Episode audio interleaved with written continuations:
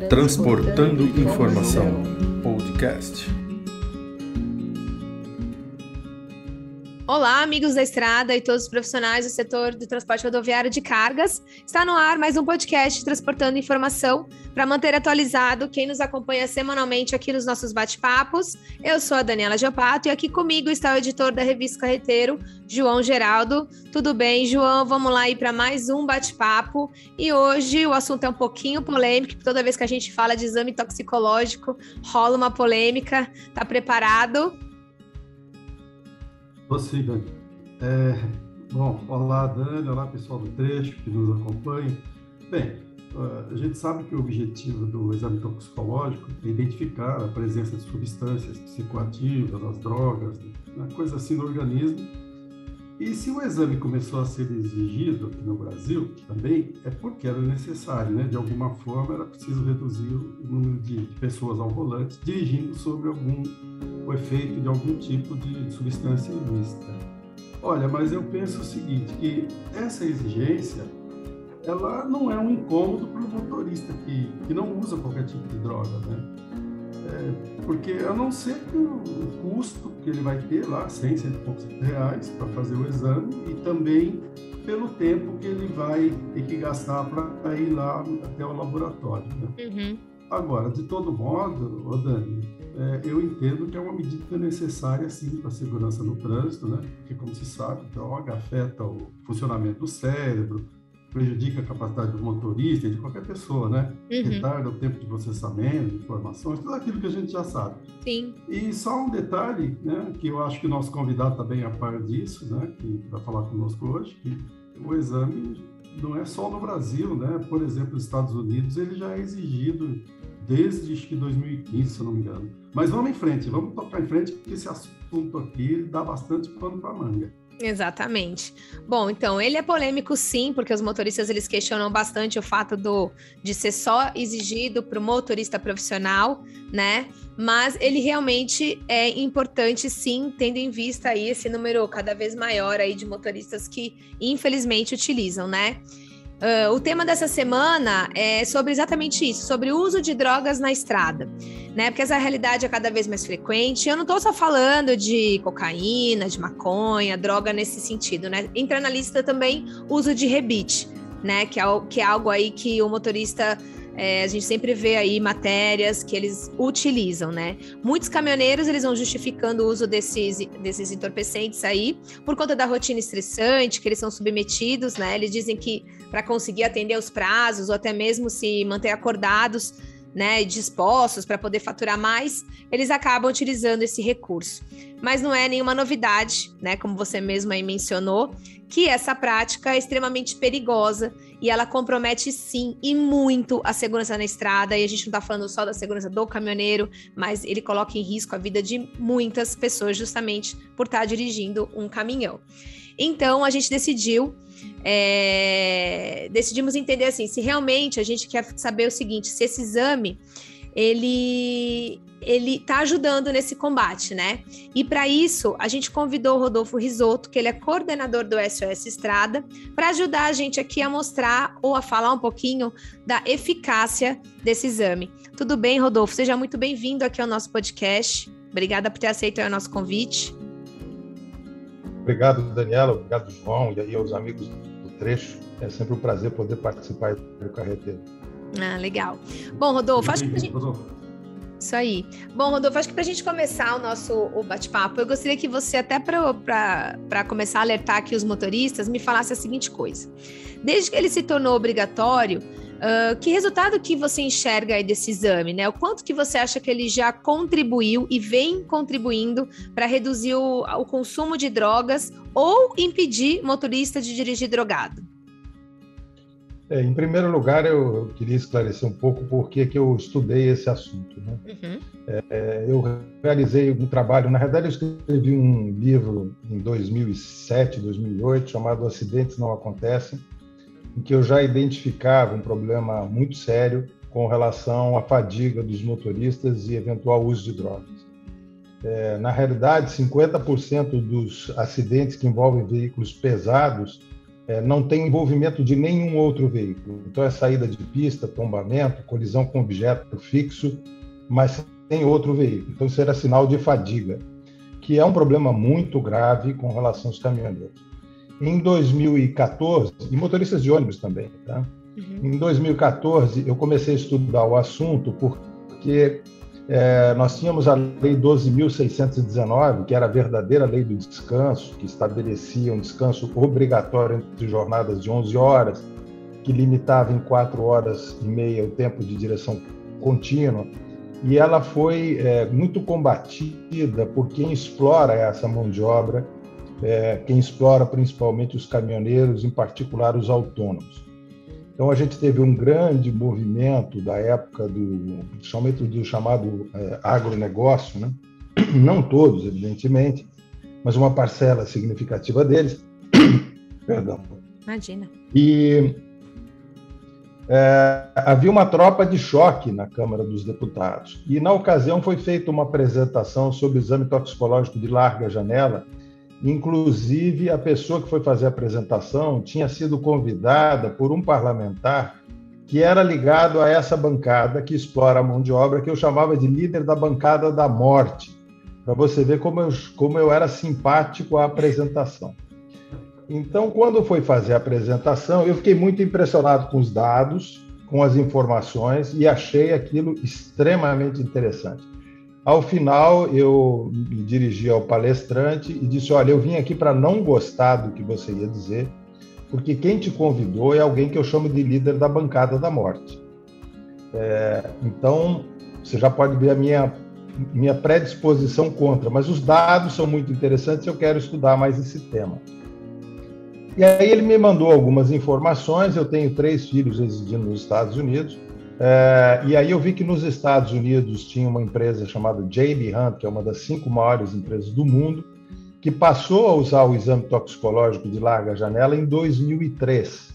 Eles tiveram dois acidentes muito graves envolvendo caminhões é, com veículos leves e um deles com um ônibus é, escolar.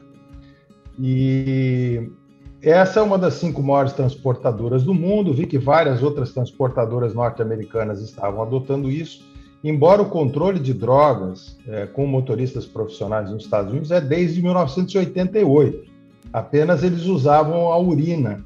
E esses é, transportadoras estavam usando, é, além da urina, que era obrigatório, passaram a utilizar também o exame do cabelo. E eu achei interessante porque aí já não era o laboratório vendendo o exame, eram transportadoras, era American Trucking Association, que é a maior entidade de transporte de carga rodoviária do mundo, americana, que envolve todos os estados norte-americanos. Era a Trucking Alliance, que é uma entidade que envolve algumas das transportadoras mais importantes e mais focadas em segurança nos Estados Unidos, é, pedindo para usar essa tecnologia porque ela detectava o uso regular e não eventual, como é o caso da urina, como é o caso da saliva.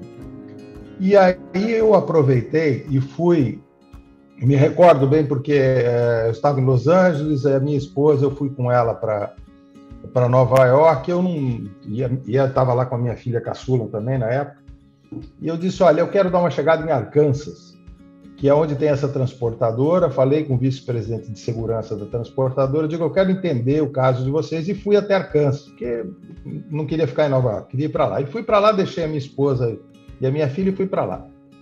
E a primeira coisa que eu perguntei para ele, inclusive para fazer uma matéria para o Estradas, né, para o nosso portal, digo, por que, que vocês estão utilizando um exame que no momento não é obrigatório na legislação americana é, e estão gastando aí mais de um milhão de dólares por ano com isso? Ele disse por uma razão muito simples. Nós tivemos dois acidentes graves.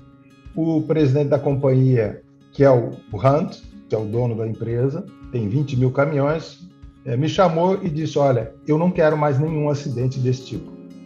O nosso motorista foi feito os testes dele dentro da urina, mas na hora do acidente detectaram que ele estava sob efeito de cocaína. Eu não quero mais nenhum condutor nosso sob efeito de droga em nenhum acidente. Resolve isso.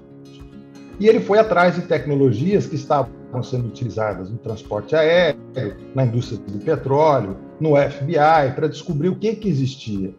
E descobriu, inclusive, que algumas transportadoras, até pequenas, já estavam fazendo uso dessa tecnologia. e que a vantagem que tinha é que detectava exatamente o uso regular. Então você não pegava o cara que usou uma vez, pegava quem usava sempre e que às vezes passava no teste de urina é, e que já tinha um grau de contaminação no organismo que ele já era praticamente um dependente químico. Quais foram os resultados obtidos pela essa empresa? Eu estou falando de uma empresa é, que já testou mais de 150 mil motoristas. Eles reduziram a zero os casos de condutores sob efeito de droga em acidentes. E conversando com o Lane Kidd, que é o, o, executivo da Tracking Lines, que é uma dessas entidades fortes americanas, ele me disse: olha, as pessoas podem usar drogas é, em várias atividades, e nos Estados Unidos nós estamos vendo a liberação principalmente da maconha. E isso não afetar em nada. Agora, nós não podemos deixar que os nossos caminhoneiros, os nossos motoristas, compartilhem todos os dias as estradas com milhões de americanos fazendo uso de drogas. Então, é uma questão de responsabilidade social das empresas. E também porque os americanos não são burros, eles sabem o custo de um acidente. Não só o custo humano, e é uma coisa interessante para as pessoas é, imaginarem. Nos Estados Unidos, nestas empresas, para você ver o grau de seriedade, não estou falando do laboratório que vende, é quem paga pelo exame. O vice-presidente de segurança vai em todos os enterros tenham acidentes com os caminhões deles. Então, teve um acidente com um caminhão da Hunt ou da Maverick ou de qualquer outra empresa, vai lá o vice-presidente no enterro dar as condolências à família. É, e um deles, o Neil, que fez até uma apresentação na ONU em Nova York, da qual eu também participei, ele diz assim: Eu não aguento mais ir a isso. Eu não quero atender esse tipo de situação. Eu não quero ter que comparecer em enterro. Então, eles passam a ter uma política muito rigorosa de segurança. Além disso, tem a questão dos seguros. Né? Então, eles têm processos judiciais, processos criminais, há uma responsabilidade criminal, inclusive, dos executivos dessas empresas, dependendo do que aconteceu, ou seja, está explorando a mão de obra, o motorista estava dirigindo além da jornada, teve um acidente, tem uma responsabilidade criminal de quem autorizou aquela viagem. É, e tem a questão do próprio valor dos seguros. Quando você tem 20 mil caminhões, você começa a refletir sobre isso. Então, eu fiz um estudo chamado As Drogas dos Motoristas Profissionais, analisei o caso brasileiro, vi que a situação do Brasil era muito grave, muito maior do que se imagina, é, e que, inclusive, havia questões que afetavam também o mundo do crime. Os motoristas usuários estavam sendo utilizados pela logística do crime organizado. Por quê? Quando você faz uso de drogas, você se aproxima do traficante, você já está próximo do mundo do crime, e aí você passa a ser assediado para fazer uso de. para não só fazendo uso da substância, mas também dizer assim: olha, você não quer, você está ganhando quanto no frete? Ah, estou ganhando 5 mil.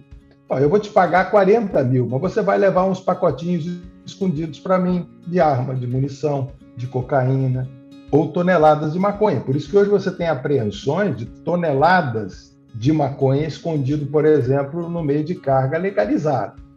Então, o motorista passa a fazer parte de outro tipo de segmento. É, quando, então, na época, eu, eu defendi a aplicação de um exame muito mais rigoroso, inclusive, do que a própria legislação passou a prever. E o que é preciso a gente entender é a origem do uso da droga. O que é o exame toxicológico? Ele é um termômetro da escravidão sobre rodas. Ou seja, quanto maior o índice de usuários de drogas, motoristas profissionais, sejam eles caminhoneiros ou motoristas de ônibus, maior é a exploração dessa mão de obra que vive em condição análoga de escravo. Eu converso muito com o Dr. Paulo Douglas, do Ministério Público do Trabalho, sobre isso. Condição análoga de escravo. Basta a gente imaginar o seguinte: quanto tempo ele fica longe da família, aonde ele dorme, que a gente não pode considerar aquilo um local de descanso e de recuperação. Nenhum médico de especializado em medicina do sono vai dizer que uma cabine de caminhão é um local adequado para o sujeito dormir. Ele dorme com o olho aberto e o outro fechado, porque ele é abordado por traficante, prostituta, ele tem medo do roubo é, de peça, roubo da carga, de ser assaltado, ou seja, tem uma série de circunstâncias ali. E aí eu comecei a estudar as condições de trabalho desses profissionais. Daí os meus embates com essa parcela do agronegócio, da indústria que explora essa mão de obra. É nessa dos embarcadores é que está a origem do problema. É não só pela remuneração do frete, que é baixa, a remuneração do próprio motorista, que também não é compatível com a importância da atividade, é, mas porque ali você começa a explorar essa mão de obra, exigir que o sujeito chegue num determinado destino num tempo que para ele poder atender aquilo e receber uma bonificação entre aspas, ele vai ter que andar em excesso de velocidade, ele vai ter que andar é, muitas vezes usando substância. Então ele passa a usar a substância para sobreviver é o grau maior de exploração um ser humano. O cara usa droga, ele começa a usar, não todos, mas a grande maioria começou a usar para sobreviver. E aí vem uma coisa que muitas vezes os caminhoneiros, eu discuto com eles, eles falam assim: não, mas a gente tem muita conta para pagar. Eu digo, mas o seu colega também tem. O seu colega que não usa também tem. E você está colocando em risco a sua vida e de terceiros. E o pior, o pessoal reclama do valor do frete. Você está baixando o valor do frete. Se você aceita trabalhar nessas condições, você está automaticamente baixando o valor do frete. É, muita, é muito como a polêmica né, da tabela do frete. Perfeito. Os sindicatos falam, não, tem que respeitar a tabela do frete. Maravilha. O sindicato garante que ninguém vai furar a tabela do frete entre os próprios caminhoneiros que são filiados ao sindicato? Não vai. Então, essa, essa exploração também cria uma concorrência desleal. E essa concorrência desleal prejudica a maioria que anda sério, quase que empurra essas pessoas, esses profissionais, para o uso de droga. Porque o cara começa a ficar desesperado, ele tenta o serviço, o cara, o dono da carga fala assim: não, mas aquele ali está indo mais barato do que você, ele vai chegar com a carga antes, então ele passa a ser um melhor profissional para o dono da carga? Não é. Por isso é que tem o transporte socialmente responsável.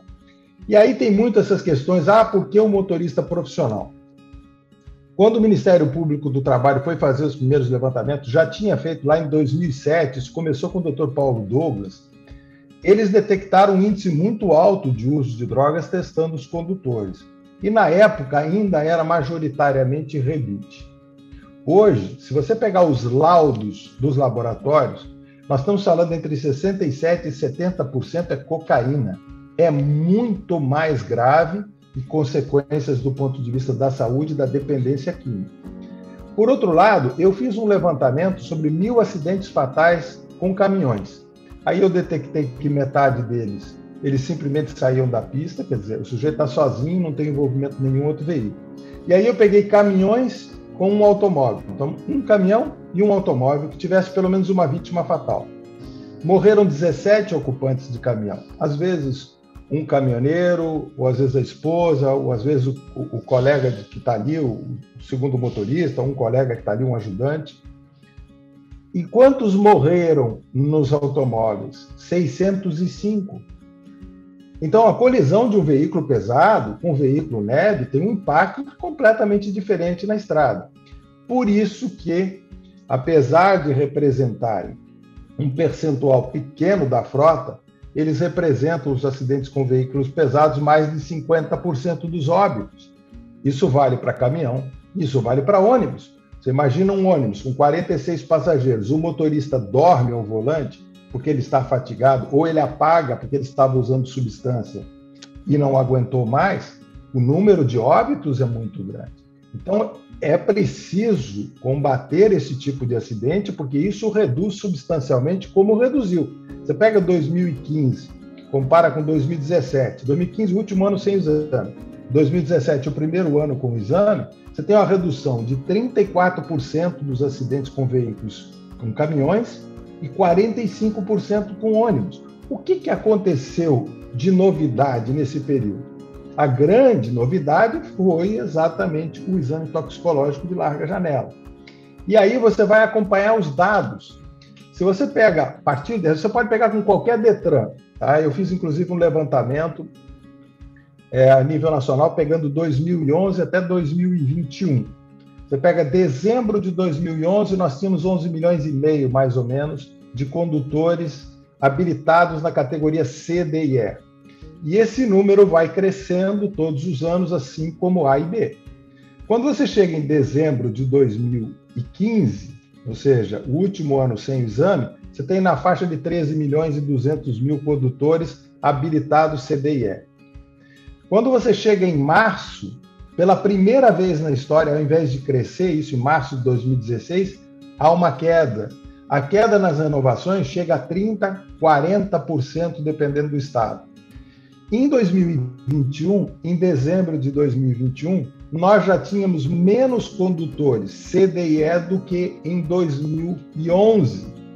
E se você pega a habilitação A e B, ela continuou crescendo. Então, o que, que explica uma queda que representa dentro daquilo que deveria crescer normalmente e dentro do número absoluto dos 13 milhões e 200 que tinha em 2015, em dezembro de 2015, e 11 milhões e meio que tinha em dezembro de 2011, nós temos aí uma, uma, um número de aproximadamente 3 milhões de condutores CDIE a menos.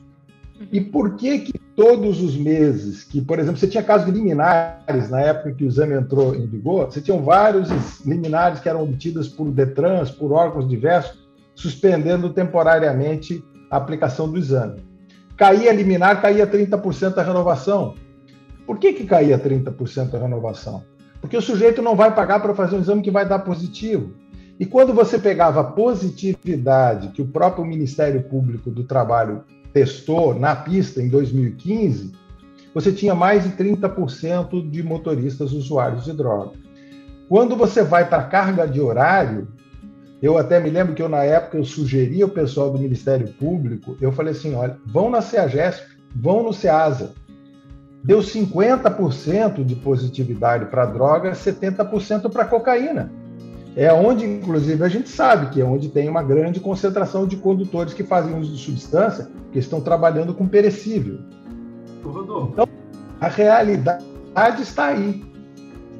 Rodolfo, só queria. É, é, você comentou agora há pouco das transportadoras nos Estados Unidos que, por conta própria, elas resolveram fazer o teste nos motoristas.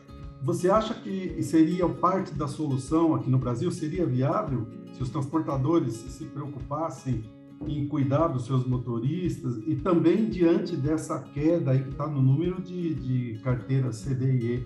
Talvez não fosse por aí uma das saídas? Não, sem dúvida, essa é uma, é, é um complemento importante e tem várias empresas que estão fazendo isso independente da exigência legal, ou seja, não só a exigência na contratação, na demissão, o exame é, periódico também, o randômico que você pode fazer, mas também espontaneamente fazendo mais vezes. Você tem empresas que estão fazendo o teste a cada seis meses, a cada ano. Você pega o setor de transporte de passageiros, eu conversava com o pessoal da Abrat, e algumas empresas de transporte de passageiros estão sendo mais, muito mais rigorosas do que a lei. Se você vai na área de, de produtos perigosos, isso já vem acontecendo. Ou seja, as empresas vão entendendo de que o acidente e o motorista usuário de drogas não é bom negócio para ninguém, inclusive para o roubo de carga. Porque aquele indivíduo que faz uso de drogas, que se aproxima do mundo do crime, também participa do roubo de carga. Quando você tem roubo de carga, geralmente você tem envolvimento de um profissional da própria empresa. Então as empresas passam a entender isso também. E o mais importante de tudo, as famílias entenderam isso. As famílias sabem o problema que tem em casa. Então, se você for olhar o número, é um dado até interessante que eu, que eu ouvi já de vários laboratórios, a maioria dos exames são comprados pela mãe, pela esposa, pelo filho, pela filha, pagam o exame para que o pai, para que o marido, para que o filho faça, porque eles sabem que o problema existe. E eles querem acabar com esse problema. Quando o Dr. Paulo Douglas começou o trabalho do Ministério Público lá em Rondonópolis, em 2007, é, veja quanto tempo isso está sendo investigado. É, na realidade, isso começou por esposas de caminhoneiros falarem: eu tenho um morto-vivo dentro de casa que, que eu posso fazer? Evidente que o problema começa na exploração. Nós, no dia 18 de maio, estamos organizando, junto com a Procuradoria-Geral do Trabalho e várias outras entidades lá em Brasília, um evento que vai ser do transporte rodoviário socialmente responsável. O que, que a gente quer? É um protocolo, ou seja, um check-in-list básico daquilo que a empresa, que é a dona da carga, e o caminhoneiro e a transportadora devem fazer para ter o transporte seguro, no caso do transporte carga. O mesmo tipo de exigência é, deve ser assinado uma espécie de, de acordo entre as partes que envolvem é, Ministério Público, Federal, Procuradoria-Geral do Trabalho, é, Polícia Rodoviária Federal, ou seja, autoridades em geral e as empresas do setor de transporte. É um documento espontâneo. É simplesmente o seguinte: checa lá, você está pedindo para o sujeito andar, ele vai sair do ponto A ao ponto B. Ele tem condições de fazer essa viagem é, dentro dos limites de velocidade, respeitando o tempo de descanso? Se ele não tiver condições de fazer isso nessas condições, a empresa está explorando esse profissional. Então não pode autorizar isso. Ela tem que checar. Ela fala assim: não, eu estou dizendo para ele para fazer essa viagem e estou dando a ele condições de chegar ao destino com segurança, cumprindo a legislação. Isso é obrigação do dono da carga. Não, então, Rodolfo, é isso, isso que eu é fico obrigação. pensando. Sim, eu, eu acho interessante isso que você está falando, que era justamente isso que eu ia perguntar. Não perguntar, mas bater um, um papo aqui, porque eu vi você falando e concordo 100% com você que muitos motoristas utilizam da droga para poder cumprir o, o, que é pedido. Mas também tem aqueles que usam porque usam e, né, porque por usar mesmo. Mas enfim, a gente tem que tratar desses que usam por conta desse. Aí eu fico imaginando, o exame, ele pega esse camarada, de repente ele até é mandado embora dessa empresa, ele não participa mais desse quadro, ou ele é punido de alguma maneira. Mas se a empresa também não muda o jeito dela de trabalhar, ela só vai mandar um embora, mas vai ter outro lá depois, né? Vira um ciclo vicioso, ela não consegue é, sair disso. E aí eu acho que talvez por isso que, que a consciência não venha também por parte do motorista, porque ele fala, tá, eu fiz o exame, fiquei sem usar, mas eu continuo sendo, né, na, nessa, nas suas palavras mesmo, explorado. Como eu faço para atender isso? Porque se eu não atender isso, também vou embora. Eu perco meu emprego dos dois jeitos. Se eu não atender o que a empresa pede e se eu usar a droga. Então é isso que eu achei interessante, é até legal você reforçar isso, porque não é um problema só do motorista, né? O uso da droga e o exame, né, não é uma questão só do motorista. Talvez se você começa a jogar essa responsabilidade mais para a empresa, esse custo a mais de, de exame, ou essa perda toda hora de motorista, pode ser que elas resolvam esse problema. Mas não é só dele, né? Não, sem dúvida nenhuma. Por isso que eu digo, a, o dono da é o primeiro responsável. Ele tem que checar essas condições, ele tem que checar se o motorista está habilitado. Porque uma coisa que está acontecendo muito, inclusive com acidentes de ônibus e de caminhão, são condutores que não têm mais habilitação. Uhum. Ou seja, é, tem um personagem até que é conhecido aí, que é o Safadão, que é o irmão do Cabelo Batateiro, que é um hoje youtuber, não é mais caminhoneiro, hoje ele é youtuber, tem mais de 800 mil seguidores. É, o Safadão sofreu um tombamento há poucos dias na, na Regis Bittencourt, se não estou enganado, e a habilitação dele está vencida desde agosto de 2019. Inclusive, no dia do acidente, ele foi multado né? Tá lá no site da Polícia Rodoviária Federal, qualquer pessoa pode acessar e é fácil acessar isso. Não vou explicar como, mas é fácil. É, quer dizer, um dado público, não é nada escondido. Tá? Então você vai lá e descobre que o cara tem multa porque está dirigindo sem habilitação. Nos últimos três meses antes do acidente, ele teve três multas por dirigir sem habilitação. E aí você pega um ano antes, tem o um registro na Polícia Rodoviária Federal que ele foi flagrado dirigindo sob efeito de droga. Nossa. E ele admitiu, inclusive. E aí eu pergunto: quem é que está entregando a carga para alguém que não tem habilitação? Quem é que está entregando um ônibus com passageiros sem habilitação? Para o motorista sem habilitação? Eu investiguei um acidente em Minas Gerais e fui descobrir que a empresa tinha mais de 150 multas. E tinham várias multas por condutor que não estava habilitado para dirigir ônibus e estava transportando. Aí também tem a responsabilidade do passageiro que o passageiro diz assim: não, mas é mais barato. Não, mas eu vou poder colocar é, tudo que eu preciso no bagageiro do ônibus. Você vai pagar um preço por isso, que às vezes é a própria vida. Uhum. Teve acidente que eu investiguei de, de ônibus, em que eu liguei para me lembro que era um coronel bombeiro que me atendeu, ele falou assim, como é que, o que, que vocês encontraram no bagageiro? Ele falou assim, um fogão, uma motocicleta. Como é que pode? Como é que faz? Exato. Excesso de peso, excesso de passageiro, motorista não habilitado, uma liminar para poder operar naquilo, isso vale para o transporte passageiro, e você tem um monte de outras irregularidades. Uhum. Hoje você tem caminhoneiro, teve um caminhoneiro que deu um depoimento numa matéria, eh, numa rede de televisão, que eu achei muito interessante. Ele falou assim: é, eu continuo trabalhando, porque tem empresa que aceita a gente trabalhar sem carteira, porque ele não passa no exame toxicológico. E ele falou assim: um dia eu ainda vou ter orgulho de mostrar para minha esposa o meu exame toxicológico negativo. Isso é muito duro de você ouvir claro. um é. Teve um acidente no Espírito Santo, que é o acidente, o maior acidente da história do Espírito Santo, tem uns seis anos atrás.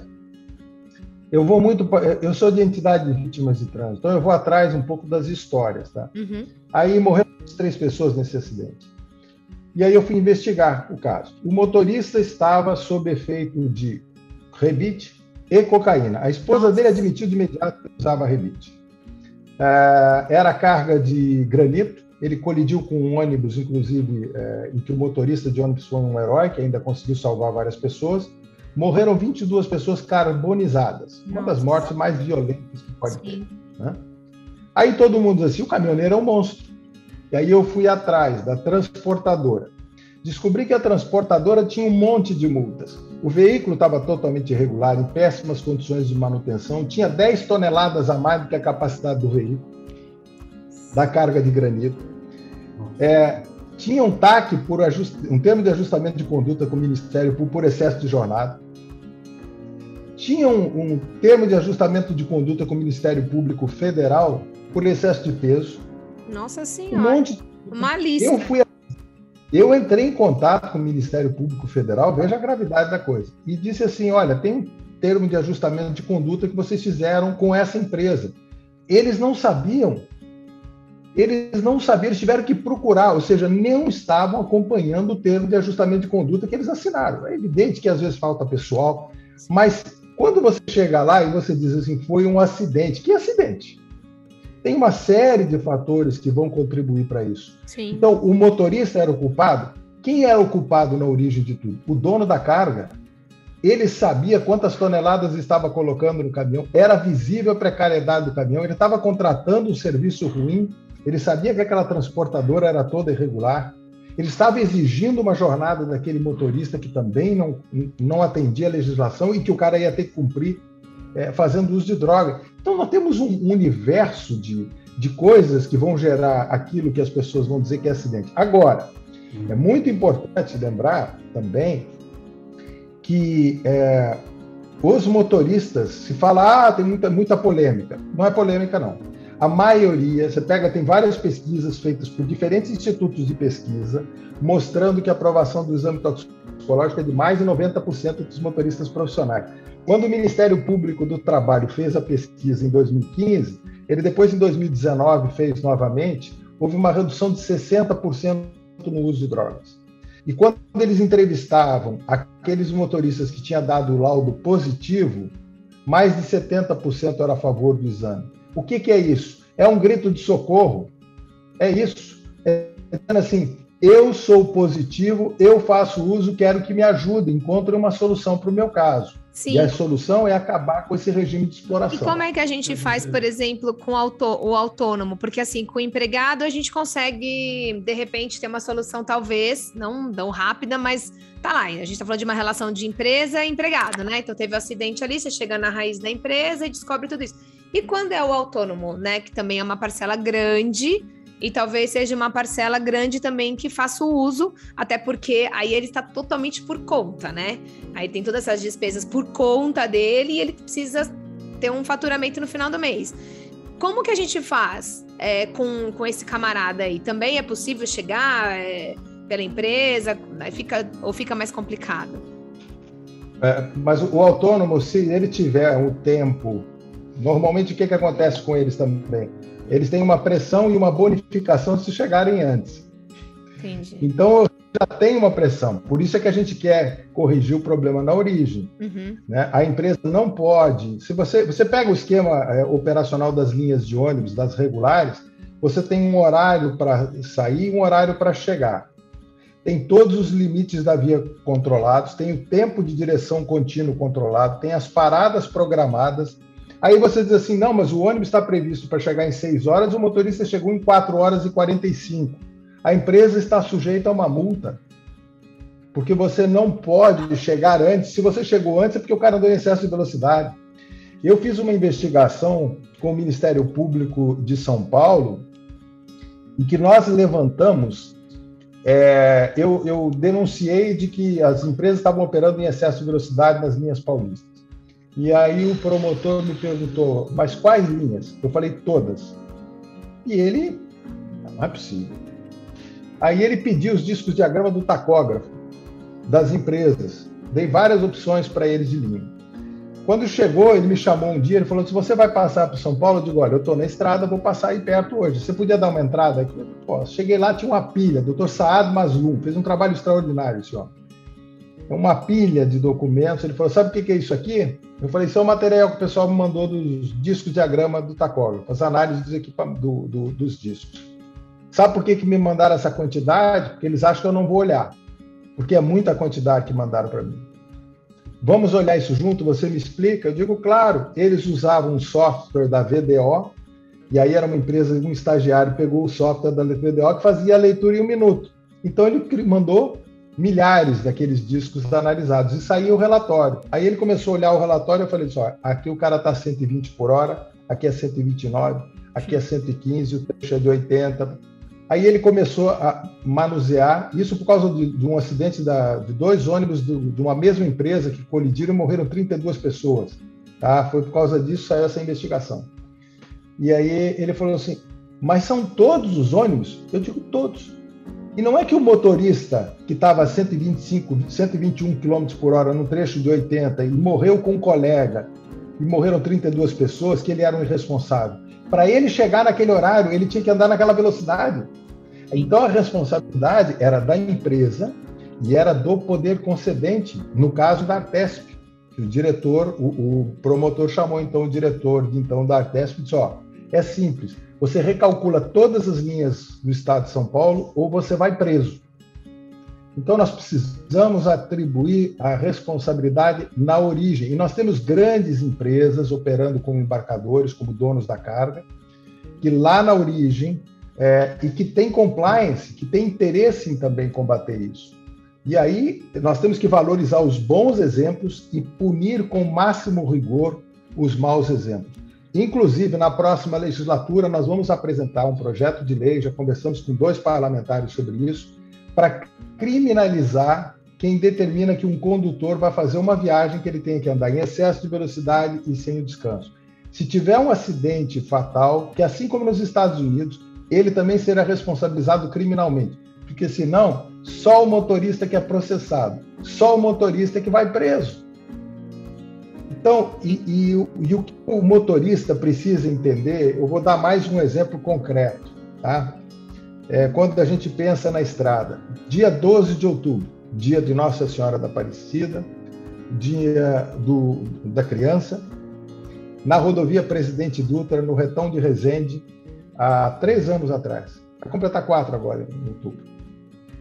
Um caminhão, a uma e meia da tarde, invade a contramão, colide com um automóvel onde tinham cinco ocupantes. Um casal de idosos e um casal com uma, um bebê de um mês chamada Alice. Eles saíram de Resende para Quatis, é pertinho, 30 e poucos quilômetros, para conhecer, para apresentar a Alice para o outro vovô. A carreta colidiu, morreram todos os ocupantes do carro e morreu o caminhoneiro. Nossa. Eu digo uma e meia da tarde, no retão de Resende, pista dupla, o cara invadir, alguma coisa está errada. E aí a gente foi investigar. Sabe o que, que a gente descobriu? que o motorista estava com um índice de cocaína no organismo, porque como ele morreu, foi possível no IML, a gente conseguiu uma autorização fazer a coleta do cabelo dele, ele estava com índice de uso de cocaína 10 vezes acima do limite que a lei tolera, porque o exame toxicológico ele estabelece um, um corte, um nível de corte. Então, às vezes, você tem a presença da droga, e o número de usuários é muito maior do que os exames positivos, você tem a presença da droga, É, mas você só vai ter um laudo positivo quando é acima de um determinado índice, porque aí é um usuário regular, já não é um usuário eventual. Ele estava mais de 10 vezes. Eu conversei com um toxicologista, ele falou assim: esse cara era uma bomba relógio. Nossa. Então, ele morreu, é um drama para a família, mas ele matou uma família. E nós tivemos, o Fernando Diniz, que é o presidente das Trânsito Amigo, entidade de vítimas, ligou para o avô, ele não tinha a menor condição de falar, ele ligou para consolar, porque ele, como perdeu o filho, ele conhece o drama das vítimas, mas ele foi tentar. O, senhor falava assim, eu não tenho a menor condição de falar. Isso é, um mês depois. Ele não tinha condição, você acaba com a vida das pessoas. Sim. Então a responsabilidade de todos é muito grande. Né? Então é muito fácil falar assim, ah, é o. Como é que o pessoal faz os caminhoneiros? Esqueci até a expressão que eles falam, pé de breque. O cara que fala pé de breque, para mim, já não é um bom profissional. E eu vou te dar um outro dado. Nós estamos é, divulgando amanhã. Tá? É, nós estamos, fizemos uma pesquisa com relação ao uso de cinto de segurança por caminhoneiros. E, apesar de tudo, nós não temos nem 60% dos caminhoneiros fazendo uso do cinto de segurança. Nossa. Então, a campanha é o motorista profissional usa cinto de segurança. Os outros não são profissionais. Sim. E se você pegar essa turma que usa droga, essa turma que anda com a traseira arqueada, que acha bonito andar com a traseira arqueada, que foi objeto de fiscalização, e que chiam, reclamam, lá no nosso site nós vemos é, mais de mil comentários. Aí vem um bando de gente reclamar, mas os bons que se calam normalmente se manifestaram. E por isso que dá essa impressão muitas vezes, ah, a maioria, tem muita gente contra. Não. Os ruins se manifestam com muita frequência, isso acontece Sim, muito nas é mídias verdade. sociais. Sim. Mas o caminho É que há, me surpreendi com a quantidade de gente boa que diz Aprovando. esses caras responsáveis, isso é um perigo para todo mundo, né? Claro. Inclusive para o tombamento do, do próprio veículo, porque muda o centro de gravidade. Sim. Quer dizer, Rodolfo, na questão das drogas, né? Porque tem um monte de questão aí, tem, tem um monte de problema no setor de transporte, né? Você mesmo agora lembrou do caminhão aí com a traseira levantada, que é um outro problema, mas especificamente na questão da, do motorista dirigir drogado ou sob efeito de qualquer substância, é, pelo que você está falando aí, que na verdade está muito boa a, a, tua palestra, na verdade, vamos chamar assim, está sendo até uma palestra, né? porque você conhece muito bem esse assunto, esse tema. O motorista não passa da ponta do iceberg. Ele é só a ponta do iceberg, porque a gente tem que pegar, como você disse, o problema começa lá na ponta, lá na outra, com a exploração do motorista. E aí, como é que a gente faz? Qual que é a solução? Porque se o motorista tem que pagar as contas, ele tem que se virar, ele aceita aquela condição, talvez o, o, uma parte maior da solução seja mesmo combater lá na ponta. Quem que, que, permite que isso aconteça, né? Porque se ele não dá a carga, como você falou várias vezes hoje, você reforçou isso, se, se ele não der a carga para o motorista, se ele fizer algumas exigências que o motorista dirija com segurança, já resolve muito mais da metade do problema. Né? Parece que é bem por aí. É, mas aí o que a gente tem que fazer é não só responsabilizar os donos da carga, a transportadora, responsabilizar inclusive criminalmente. Primeiro, tentar convencê-los de que é um excelente negócio reduzir acidentes. Porque isso, você veja, esse tombamento do, do safadão na região de Bittencourt, as imagens foram feitas pelo próprio irmão. O irmão, inclusive, tinha mostrado ele dirigindo a 140 por hora, Meu de Deus. dia, carregado. Nossa. O irmão estava dirigindo a 132 por hora, sem cinto, E uma mão no celular e outra no É. volante. Exatamente. Bom, quando teve o acidente, o que, que aconteceu? Depois do tombamento, você tinha que tirar o caminhão de lá para a estrada. A carga não chega, os colegas estão gastando diesel, estão parados na pista, não vão conseguir cumprir horário. Por sorte, o rapaz sobreviveu sem gravidade, ou seja, não teve nenhum ferimento grave, tanto que foi embora para casa. Mas houve uma interrupção da estrada, então o acidente para a pista. E quando você tem uma carreta tombada, você traz os guinchos para todo mundo, não passa ninguém. E às vezes isso pode demorar horas. Então você tem o drama humano e você tem também é, o, o prejuízo econômico para todos. É um mau negócio para todo mundo. Agora, é preciso também apoiar a fiscalização e não fazer o que fez o ministro Tarcísio, com uma, quer dizer, agora já não é mais ministro, mas como candidato ainda, ministro, mas já candidato ao governo de São Paulo, é, o cara vem e fala assim: não, falei com o diretor da Polícia Rodoviária Federal, e aí ele dá uma entrevista para um veículo de caminhoneiro, uma rádio, dizendo assim: vamos dar um tempo na fiscalização do arqueado e dos, das faixas refletivas, por exemplo. Qualquer caminhoneiro sabe a importância da faixa refletiva. Qualquer caminhoneiro sabe. Vamos dar um tempo. Como é que dá tempo na legislação? Então você tem uma postura de alguém que representa o Estado. E a questão não é política. Não é política. Nós temos que ter fiscalização com o máximo rigor, nós temos que apoiar a Polícia Rodoviária Federal e as demais polícias rodoviárias a fiscalizar, porque vão pegar o errado. E o errado está concorrendo de forma desleal com aquele que anda certo. Sim. O errado está estimulando a impunidade, vai estimulando. É, e por que, que eu digo que não é política? Eu faço parte de entidade de vítima de trânsito. E quando você olha as estatísticas, ou você vê a violência do trânsito, ela não escolhe as vítimas por partido político. Ela não quer saber em quem votou nas últimas eleições, ou se vai votar no Bolsonaro, no Lula ou qualquer outro candidato nas próximas. Ela mata indistintamente. É. Então a violência do trânsito mata todo mundo. Sim. E isso há uma certa dificuldade até dos governantes entenderem isso. Outra questão, por exemplo, que a gente vê é da impunidade, o grau de impunidade. Vejam só, Aquele caminhoneiro que há um ano e pouco atrás, completou um ano, arrastou uma motocicleta, matou a, a, a, esposa do motociclista, que ficou arrastando a moto por mais de 30 quilômetros, o motociclista pendurado na janela, ele tentando derrubar o cara. Ele tinha filmado horas antes, ele tinha postado no Instagram, ele estava completamente alucinado. Pois bem, ele vai, mata uma pessoa, quase mata outra, coloca vidas em risco é parado na base da violência, é flagrado pela polícia sob efeito de cocaína, recebe cinco multas, um ano depois a CNH dele ainda está válida. Pois é. Ele sequer entrou com recurso porque ele está preso. Nossa. Então, esse grau de impunidade. Dá e esse sensação. cara estava te e ele estava tirando o serviço de gente séria. Sim. Tem um depoimento de um caminhoneiro que fez, vocês devem ter visto esse vídeo, o cara é sensacional. Ele começa a mostrar os pneus, explicando por que, que ele não pode gastar para levantar a traseira do caminhão, né? e que os meus pneus são novos, e que eu trabalho. Esse tipo de profissional que a gente precisa valorizar. Assim como as empresas sérias, assim como o governo diz, ah, não tem, o caminhoneiro reclamar, não tem aonde parar. Aí eu, nós vamos investigar um porto no Espírito Santo que é administrado pelo governo federal que não tem nem banheiro. Como é que para? E aí o governo e o governo não e o, e, na, e o governo, o presidente ameaça, multa os pontos de parada. Aí vem outra questão, ponto de parada. Ah, tem que ter ponto de parada para o cara dormir, seguro, perfeito, de graça. Tá bom, muito bem.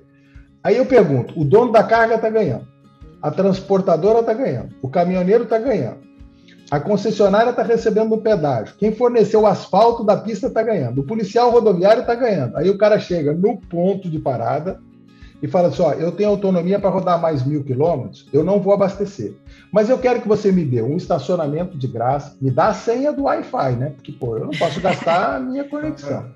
É, eu quero usar o seu banheiro, o seu chuveiro e quero que você me dê segurança. Vou abrir a minha cozinha, depois eu deixo a sujeira, porque eu transporto o país.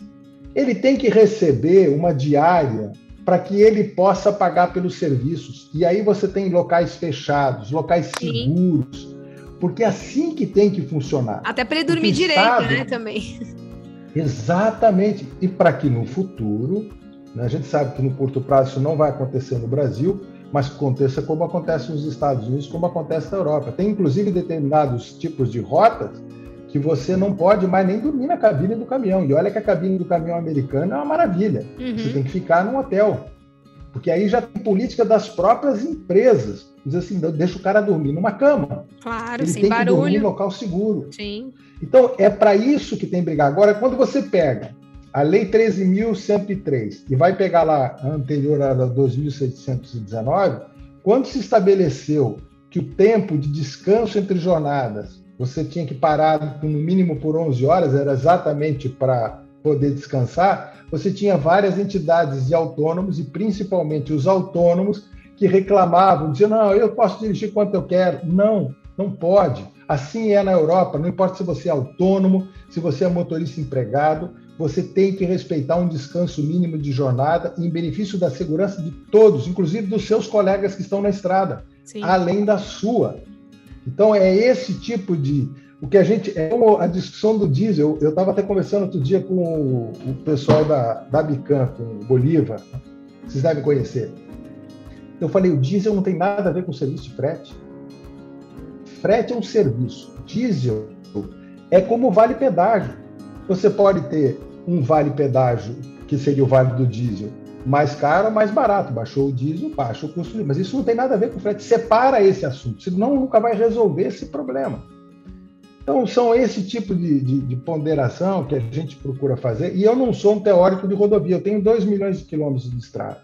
Eu conheço a realidade do caminhoneiro, eu conheço a realidade do motorista de ônibus, eu conheço dos, dos demais, os que trabalham todo dia na estrada, os vendedores que estão viajando de carro, e conheço a realidade das vítimas de trânsito. Esse é o nosso foco. Então, o foco do Estrada, seja do SOS Estradas, que é o programa de segurança, seja do nosso portal, é tentar reduzir é, esses chamados acidentes que não são acidentes, essas circunstâncias, essas situações que vão criando isso, e no caso do motorista profissional, combater essa exploração, porque é inacreditável que pessoas cheguem ao ponto de usar drogas para sobreviver. E só para finalizar esse argumento, um, um, número que eu achei impressionante é o seguinte: eu fui verificar, nós temos lá as comunidades terapêuticas que têm que tratar dependentes químicos, principalmente dependentes de álcool.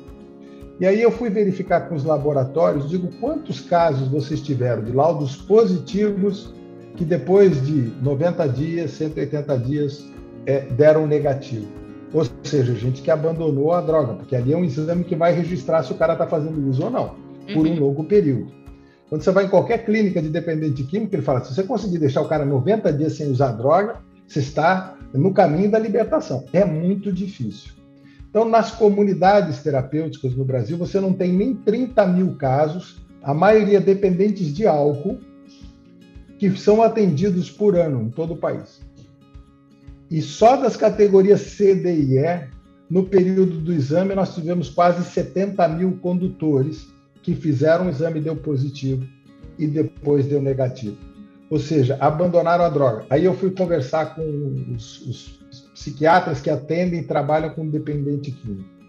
E ele disse: por que, que esses caras param e você leva o cara para uma clínica, outro tipo de usuário, e o cara não para de usar? Ele falou: por causa do gatilho. O caminhoneiro é apaixonado pela profissão, não preciso dizer para vocês. Né? É verdade. não preciso dizer para vocês. Não tem, tem muita gente que, se for raciocinar pelo que eles investem de tempo, de sofrimento, de estar longe da família, etc., é, é a paixão do cara. É só essa justificativa. Então, quando você diz para ele, ó, você está usando droga, você está correndo risco de acidente, você está ficando longe da família, vai ter uma série de problemas, você pode ter problema de saúde, ele, ele entende, mas ele não absorve. Processa. É. Quando diz para ele assim, ó, se você não passar no exame, a tua CNH está suspensa e você não vai poder dirigir o caminhão, aí o cara. A história é outra. Você vê que eu vou é, é, a minha paixão que eu vou ter que abandonar, Sim. a verdadeira paixão, a primeiro, pelo menos o primeiro grande amor. É. Aí a coisa muda de, de figura. Não, ó, Rodolfo, obrigada, assim, a sua contribuição muito boa, e eu acho que é isso que você falou, acho que respondeu até a pergunta, quando a gente começou lá o nosso podcast, que a gente falou da questão que é polêmica, eu acho que a resposta está aí, por que que, por que que, nem sei se por enquanto, ou se existe ainda a possibilidade de, dos outros motoristas também é, serem submetidos ao exame, mas por quê? Justamente por isso, por essa responsabilidade social que o caminhoneiro tem, né? Por ter um caminhão na mão que é uma arma, entendeu? Que mata muito e mata em mais. É, são acidentes mais violentos, são acidentes que matam de verdade. Então, você, quando decide ser um motorista profissional, não é mais só você, né? não é só mais você, é você e milhares de pessoas que vão passar por você todos os dias, em diversos lugares diferentes, em diversas situações. Pressupõe-se que você, por ser profissional, é, é, tem uma, uma conduta diferenciada de um motorista de carro de passeio. Não que o motorista de carro de passeio tem que ser qualquer um, mas quando você se profissionaliza, você tem essa outra responsabilidade. Então, acho que tudo isso que você disse é, responde a toda essa questão que quando a gente fala desse exame, vem essa pergunta ou vem essa, poxa, mas eu acho isso um absurdo, eu acho isso por quê? Que é os maus, né? Às vezes falam também. E é isso, eu acho que não tem muito o que, que, que discutir, é, é, é necessário né? É um pedido de socorro, como você mesmo mencionou, né? O motorista às vezes também está precisando disso, que a gente olhe para ele não como o vilão, né? Do, do, causador lá do acidente, porque estava com a cocaína, mas um motivo de estar tá com aquilo e por quê. Então, eu acho que foi bem legal, viu? Eu quero te agradecer muito, porque eu acho que foi um podcast esclarecedor e talvez, né? Talvez o motorista comece a enxergar, assim como ele enxerga quando perde a carteira, talvez com esse podcast ele consiga enxergar um pouquinho mas a, a, necessidade disso, né? Dessa responsabilidade que ele tem sim em mãos quando ele decide ser um motorista profissional. E eu, eu vi, assim, pelo, tudo que o Rodolfo falou também, que tem uma luz no, no, no fim do túnel, sim, que essa questão de, no Brasil já vê também uma preocupação do, do, dos donos de frota, dos empregadores de motorista, até talvez dos embarcadores, de que o, precisa cuidar do motorista, que é o motorista que está dirigindo o caminhão com aquela carga, ele precisa estar seguro, ele precisa levar a carga até o destino com segurança, né? Uhum. E se é assim mesmo, né? outra coisa que que o Rodolfo falou que me chamou a atenção é sobre custo de acidente nos Estados Unidos, que até uma vez, há muitos anos, eu fiz uma matéria sobre isso, tinha um pessoal da, da, da é, ATA, não é? Chama aquela associação deles, tá? Aqui no Brasil, estavam fazendo uma palestra aqui sobre, mas já faz muitos anos isso, viu, Rodolfo? É, sobre o custo de um acidente nos Estados Unidos, que um acidente só pode quebrar uma transportadora, né? É, talvez no Brasil o custo de um acidente não seja também o suficientemente caro para mexer com os transportadores que fazem essas coisas que que não são certas. Olha, no transporte de passageiros, eu já ouvi, inclusive, é, até de pessoas da Abrat, né, da associação, mostrando isso, de que tem empresas que quebram por causa de um acidente. Então, a mudança de cultura com relação a isso foi muito grande. E aí cabe também aos passageiros é, utilizar o serviço regular. E cabe aos motoristas, os motoristas têm que cumprir o exame não só é, na renovação, mas também o exame periódico, e deveriam colocar numa moldura e mostrar para a família, mostrar para os colegas e ter o orgulho de ter passado no exame toxicológico do Larga Janela. É, esse é um atestado de que o cara está sendo responsável. E não é ter o diploma e depois sair usando também, que pode acontecer. Mas é entender a importância disso para todos inclusive porque muitos caminhoneiros morrem em virtude de outros que estão usando drogas. Muitos passageiros de ônibus morrem, inclusive familiares de motoristas de ônibus. Você tem acidente de ônibus, de caminhão, que o motorista estava em péssimas condições. Eu conheço dois casos, um de ônibus e um de caminhão, que quando você vai ver o acidente, as pessoas envolvidas, o resgatista que vai atender o acidente encontra lá é, uma filha, e em outro caso encontrou um filho. Nossa Senhora. Então, a própria família. Né? Então, todos estamos correndo risco. Nós somos na estrada, nós somos uma família. E é preciso a gente cuidar da nossa família.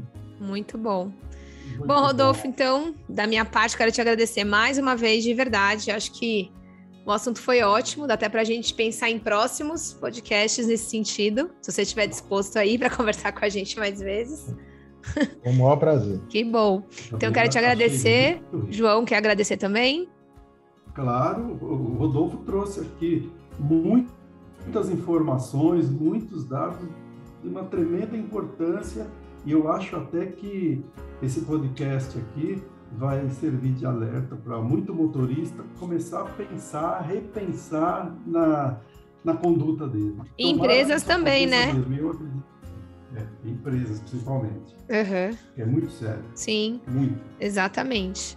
Eu acho que foi legal essa, esse novo ponto de vista. Então, obrigada, Rodolfo, para vocês aí que acompanharam a gente, gostou desse podcast.